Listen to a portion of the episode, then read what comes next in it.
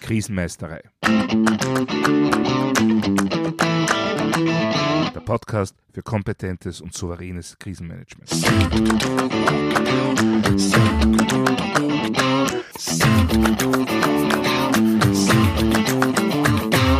Hallo, ich bin Thomas Prinz von krisenmeisterei.at. Ich helfe Verantwortlichen, Krisen souverän und kompetent zu meistern, damit diese nicht zu ihrer persönlichen Tragödie werden. Heute darf ich Franz Hoheiser-Pförtner, international anerkannten Experten für Informationssicherheit, bei mir begrüßen. Hallo Franz. Hallo Thomas.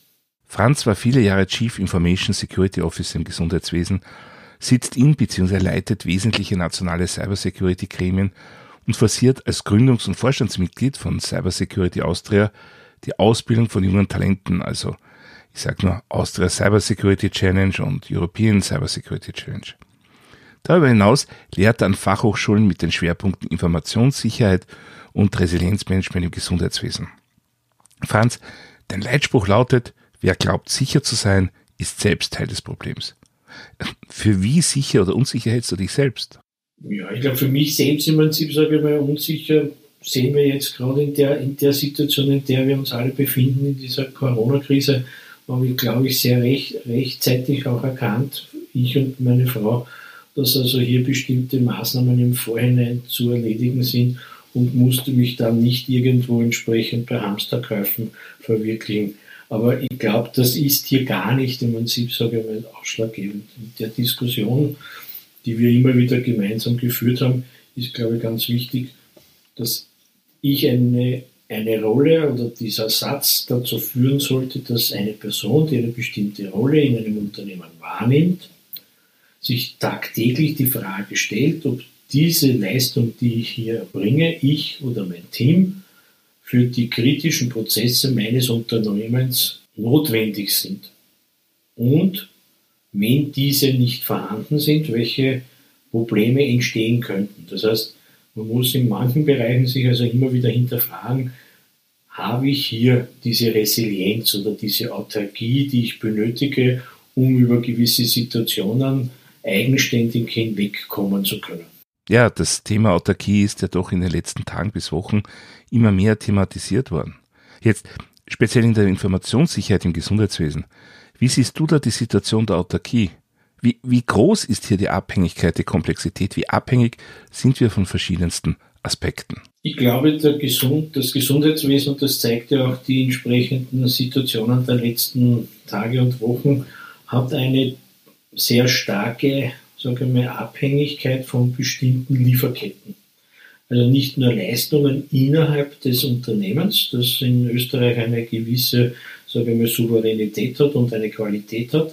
Nur diese Qualität hat natürlich, das zeigen uns ja auch die Bilder oder die Nachrichten aus anderen Ländern, dann im Prinzip immer ein Problem, wenn das Umfeld nicht vorhanden ist, damit die Personen, die hier Leistungen erbringen, in, in, der Qualität das auch erbringen können. Das heißt, ich, ich denke, die Problematik ist erstens einmal die Komplexität dieses gesamten Systems Gesundheitswesen, eine sehr dynamische Lage und daher muss ich im Prinzip alle, alle Personen, die in diesem Prozess hier tätig sind, sehr gut aufeinander abstimmen. Das heißt, wir haben auf der einen Seite also einen sehr wichtigen Aspekt der Kommunikation untereinander und einen zweiten wichtigen Aspekt der entsprechenden, ich nenne das gern, weil wir im Gesundheitswesen sind, der Definition der Nahtstellen. Das heißt also das Miteinander kommunizieren und nicht der Schnittstellen, weil Schnittstelle trennt und wir wollen ja keine Trennstellen, sondern wir wollen ja Nahtstellen.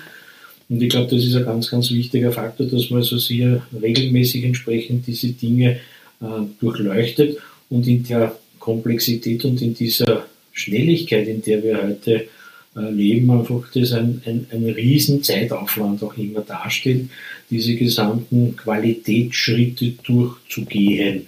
Und man als Mensch oft in die Versuchung verfällt, äh, manche Dinge, sage ich mal, nicht zu hinterfragen und schnell ein grünes Hackerl zu setzen, obwohl es vielleicht noch ein, ein rotes, äh, ausgekreuztes Element ist, also nicht geprüft ist. Und ich denke, das ist in Wirklichkeit das Riesenproblem dabei und die Abhängigkeit äh, von vielen, vielen anderen. Also diese Summe der Nahtstellen nicht zu, äh, aus dem Auge zu verlieren. Jetzt kenne ich dich ja als begnadeten und begeisterten Vernetzer. Was würde es aus deiner Sicht jetzt vielleicht an Initiativen oder Neuanfängen oder Ausrichtungen brauchen, damit wir aus der aktuellen Situation auch wirklich lernen können, damit sich vielleicht nach der aktuellen Corona-Situation einiges verbessert hat? Also ein Riesenvorteil, aber gleichzeitig auch vielleicht ein gewisser Nachteil ist äh, die entsprechende Struktur des Gesundheitswesens in der Republik Österreich.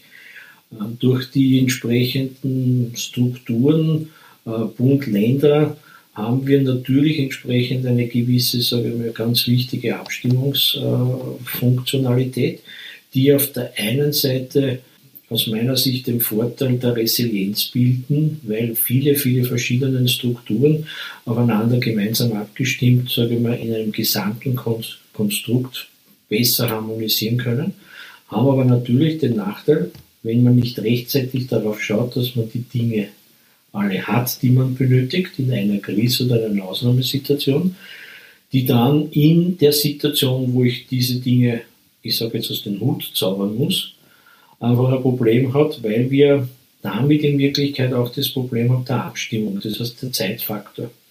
Und daher ist es also ganz, ganz wichtig und ich glaube, das ist auch dieses Thema, was ja auch immer wieder in deinen Podcasts angesprochen wird und in deinen Unterstützungen und ich kenne dich auch schon lange, dass du diese Dinge gerne entsprechend auch immer wieder auf den Punkt bringst, ist dieses Look ahead würden wir im, im Neuhochdeutschland, also nach vorne schauen, um die Dinge, die man benötigt, rechtzeitig vorbereitet zu haben.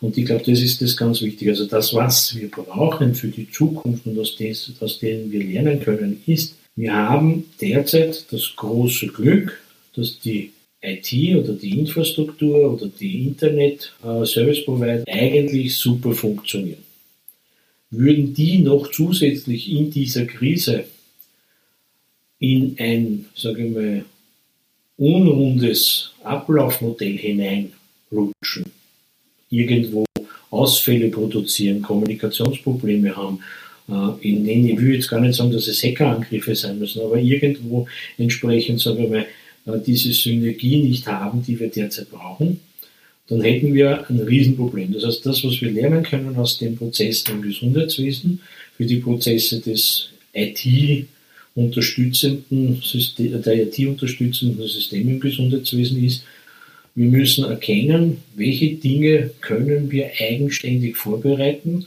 und wo haben wir entsprechend die Triage in, in diesen Bereichen. Also welche Kernfunktionalitäten müssen wir unbedingt aufrechterhalten und wie können wir solche Dinge trainieren.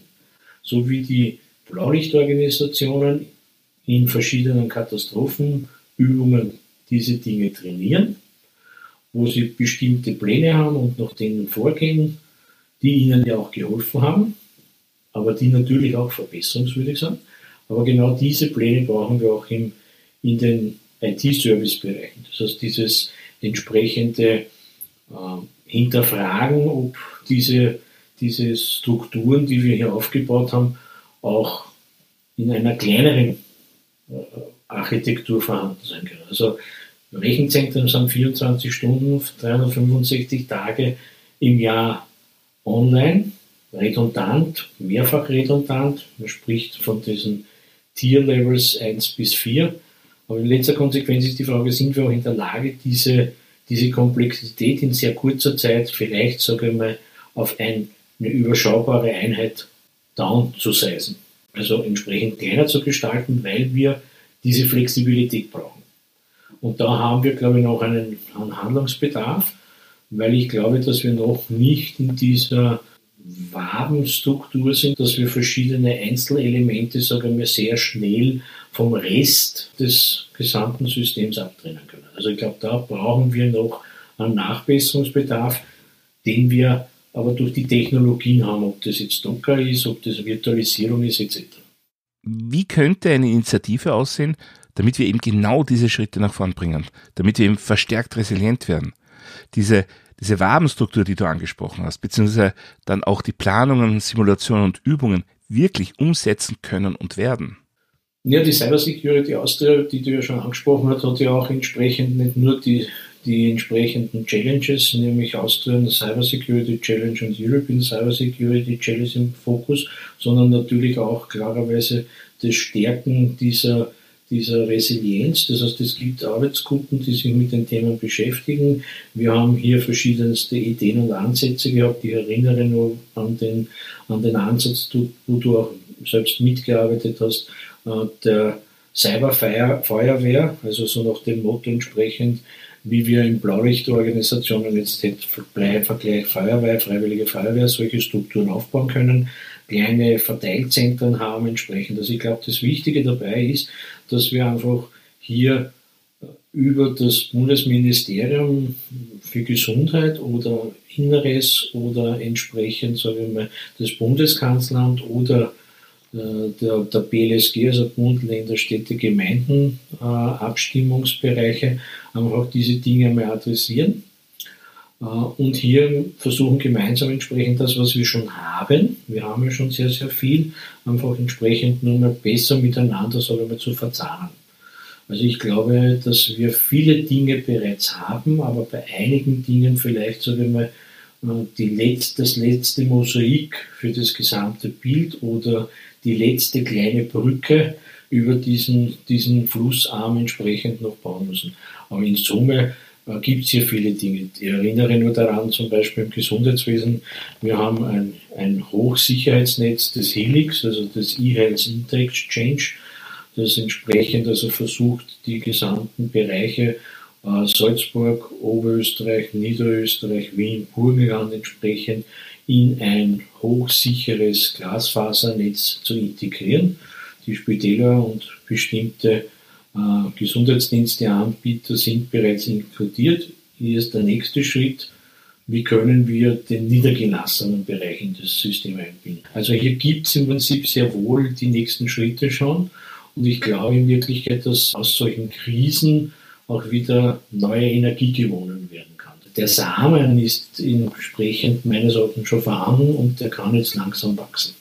Die letzten Tage und Wochen haben ja nicht nur, aber gerade auch im Gesundheitsbereich eine wahre Digitalisierungsexplosion mit sich gebracht.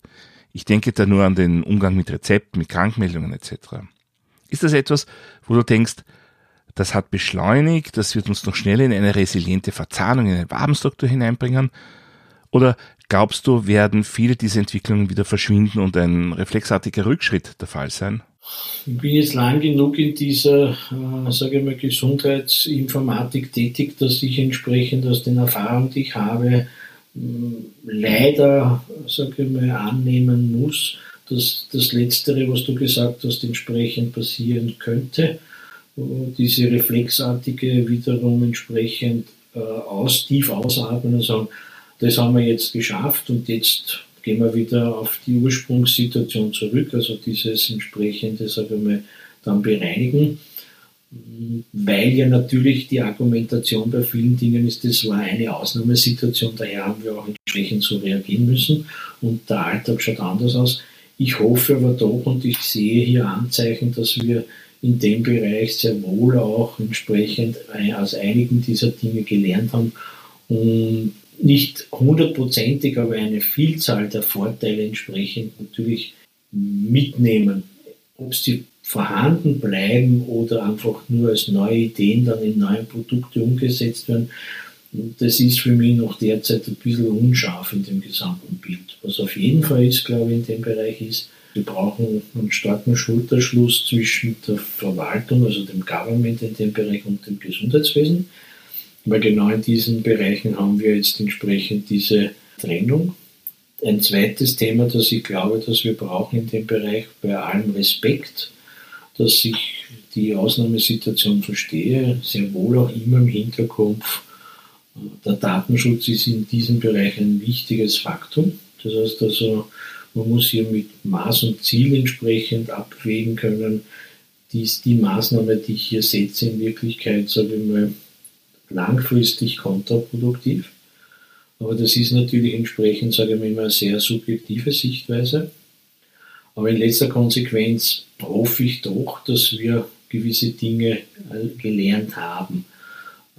Wo ich glaube, dass wir entsprechend aber ein Problem haben, dass wir nicht aus Österreich lernen oder umsetzen können, sondern dass wir ein europäisches Umdenken benötigen ist. Wir müssen uns ganz klar als Europa hier auf unsere sagen wir, fachlichen Expertisen wiederum besinnen und bestimmte Dinge auch in Europa produzieren und in Europa entsprechend entwickeln. Wir haben derzeit nicht nur Österreich, sondern Europa eine Abhängigkeit, die nicht nur bei Mund-Nasen-Schutzmasken vorhanden ist. Also aus den Maßnahmen zur Krisenbewältigung lernen, schauen, was man in den Alltag mit hinübernehmen kann und was man entsprechend umlegen kann.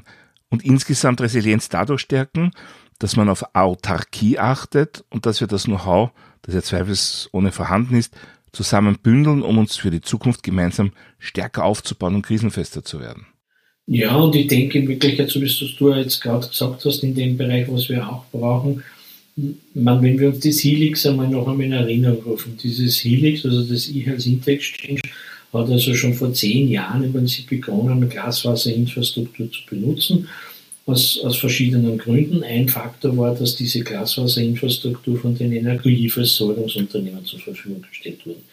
Damit haben wir wiederum entsprechend den nächsten Schritt gesetzt, dass wir gesagt haben, wenn Energieversorgungsunternehmen äh, ein Bestandteil auch für diese Infrastruktur sind, wir brauchen Strom, dann ist es etwas, wo wir diese beiden, sage ich mal, notwendigen Komponenten miteinander verbinden können. Das heißt also, wir können sagen, wenn ich Glasfaserinfrastruktur nutze und entsprechend dafür dann für die Komponenten Strom benötige und das liefern uns die Energieversorgungsunternehmen, dann ist die Wahrscheinlichkeit natürlich sehr stark, dass die Energieversorgungsunternehmen bei einem Blackout, das könnte ja genauso so eine Situation einer, einer Krise darstellen, sehr schnell in der Lage sind, ihre Umspannwerke, ihre Infrastruktur wieder, sage ich mal, auf, auf ein bestimmtes Niveau zu heben. Damit können wir sehr schnell auch diese entsprechende Infrastruktur wieder betreiben.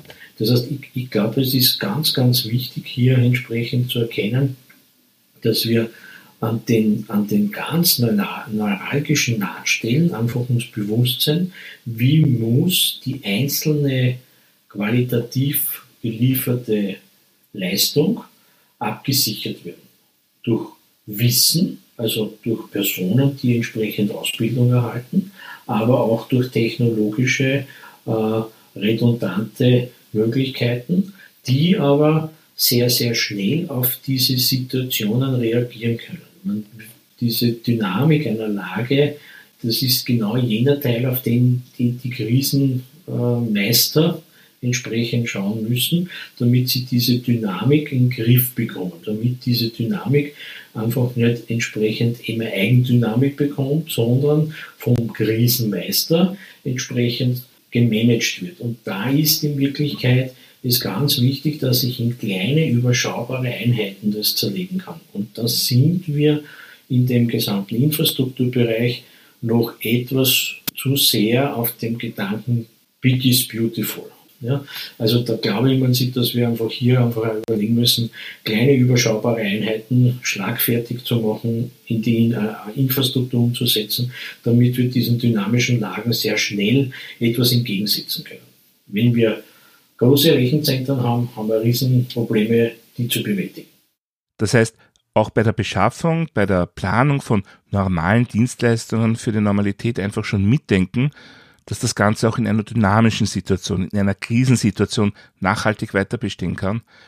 Die Krisenfestigkeit also einfach jederzeit schon mitdenken und vorausplanen. Den Vorteil, den wir ja im Gesundheitswesen haben, ist entsprechend ja, dass wir, wenn wir über Viren sprechen, verstehen das alle. Wenn wir über Redundanzen sprechen, verstehen das sehr viele, weil wenn, wir haben ja viele Dinge in unseren entsprechenden, sagen wir, medizinischen Abläufen, aber auch bei uns selbst entsprechend immer wieder durch äh, in der Evolutionstheorie entwickelt, redundant ausgelegt. Das hat ja das die Natur zeigt uns ja, wie man gewisse Dinge entsprechend hier absichert und warum es gewisse Dinge gibt und warum bestimmte Dinge passieren. Die müssen uns halt nur immer wieder in Erinnerung rufen.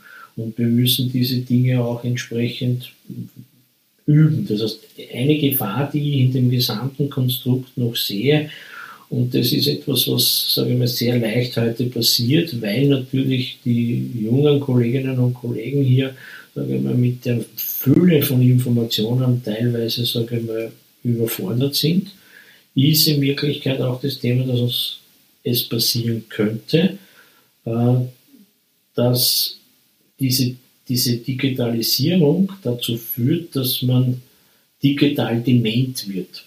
Das heißt, die Gefahr besteht, dass wir, wenn wir gewisse Dinge uns von einem Automaten oder von anderen Systemen abnehmen lassen, was ich verstehe und was ich auch unterstütze, was ich nicht verstehe und nicht unterstütze, ist, dass wir nicht wissen, wie das Ding funktioniert und auch nicht regelmäßig üben, dass wir das per Hand machen können.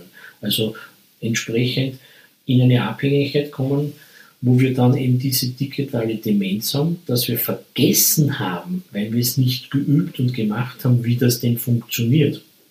Und das ist eine Riesengefahr und das muss uns bewusst sein. Dieses immer wieder üben, dieses immer wieder entsprechend versuchen, äh, Automatismen, die uns unterstützen im täglichen Leben, so zu konstruieren, dass wir auch, wenn diese nicht funktionieren, mit herkömmlichen Mitteln durch Meldeketten, durch Personen, Ressourcen und andere Aspekte diese Prozesse abbilden können.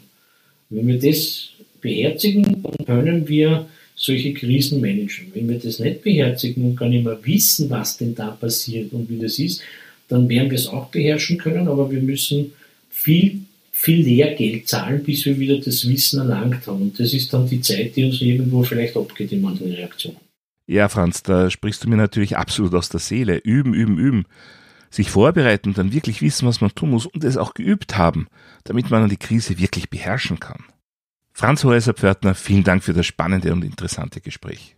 Lieber Thomas, danke für die Einladung und ich hoffe entsprechend, dass deine Hörerinnen und Hörer einige Dinge mitnehmen können äh, und ich bin schon gespannt auf deine nächsten entsprechenden Beiträge. Danke dir. Shownotes und weitere wertvolle Infos finden Sie wie immer auf meiner Website krisenmeister.at. Dort können Sie auch meinen Newsletter abonnieren oder mein E-Book runterladen. Außerdem können Sie sich für eines meiner Webinare anmelden. Wenn Sie besondere Wünsche oder Anregungen zum Podcast haben, dann würde ich mich wie immer sehr über eine E-Mail freuen. Die E-Mail-Adresse ist podcast.krisenmeisterei.at. Das war's für heute. Ich bin Thomas Prinz von krisenmeisterei.at. Vielen Dank fürs Zuhören und auf Wiedermeistern bei der nächsten Folge.